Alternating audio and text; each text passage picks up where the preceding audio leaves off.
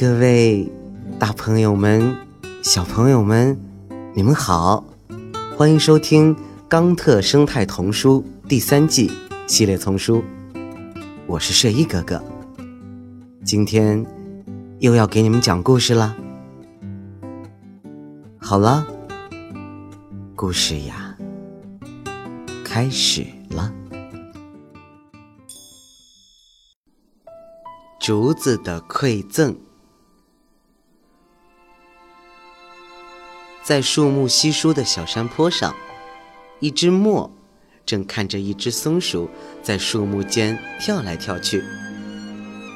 哦，松鼠，你还记得这些山上曾经长满了竹子吗？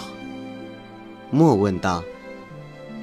我没看到过，但是我祖母曾经说过，她还说那时候这里更凉爽。每年的降雨量更大呢，松鼠回答道：“哦，自从桉树种的越来越多，土地就变得越来越干燥了。可是为什么人们要种这种疯狂吸水的树，并且放任它生长呢？这对土地一点好处也没有。你知道？”农民们听说这种外来的树长得比其他的树更快些，甚至比竹子长得还快吗？种子公司肯定有一位出色的推销员。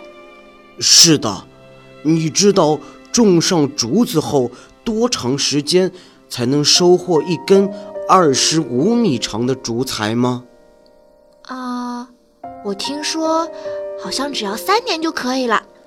那么再次收获需要多长的时间呢？第二年就可以。没错，更重要的是，竹子可以连续收获七十年以上，而在这个时间段内，它们产生的纤维素是速生树种的六十倍。另外，它们还寄生了最美丽的花——海里康花。是呀，是呀，那些海里可花真是美丽无比。不是海里可花，是海里康花。听着，松鼠，我们要更深入的了解竹子。你说的对。树木被砍伐以后还要重新种植，而且它不断的消耗水，而竹子却能保护水土不流失。除了关爱以外，不需要其他任何东西。嗯，你知道谁住在高地上吗？松鼠问道。我知道，种豆子的农民。对。这种二十五米长的草，顶端的三米对它们很有用，可以搭豆秧支架。草？莫吃惊地问道。没错，竹子也是一种草，所以它被收割后还可以再长出来，就像你的草坪一样。再切下三米，可以做竹竿。种豆子的农民。用他们的毛驴把竹竿运下山，用来盖房子。盖那种能随着地壳运动的节奏起舞的神奇竹屋。我喜欢这种房子。剩下的东西可能有十九米长，它们呀也是很好的造纸的材料。造纸，太神奇了。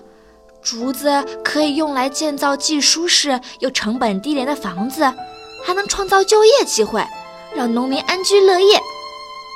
它甚至能让这座山感到快乐。莫笑着说：“为什么呀？”松鼠很好奇。嘿，告诉你啊，因为竹子能在下雨后。储存雨水，还因为竹林里更凉爽，云朵呀更乐意在这里洒下雨滴。这样我们就有更多的雨水了，土地也能储存更多的水，你们木也会因此更快乐吧？竹子不仅能储存水，还能滋养土地。土地是最重要的生命资源，有了富含水分的土壤，就意味着有足够多的营养，够丰富的食物。您刚才收听到的是由环保部宣传教育中心引进，学林出版社和喜马拉雅联合出品，李肖钦、马俊先播讲的《冈特生态童书》第三季系列丛书，还有很多好听的故事，不要错过了。感谢您的收听，让我们下期再见，谢谢。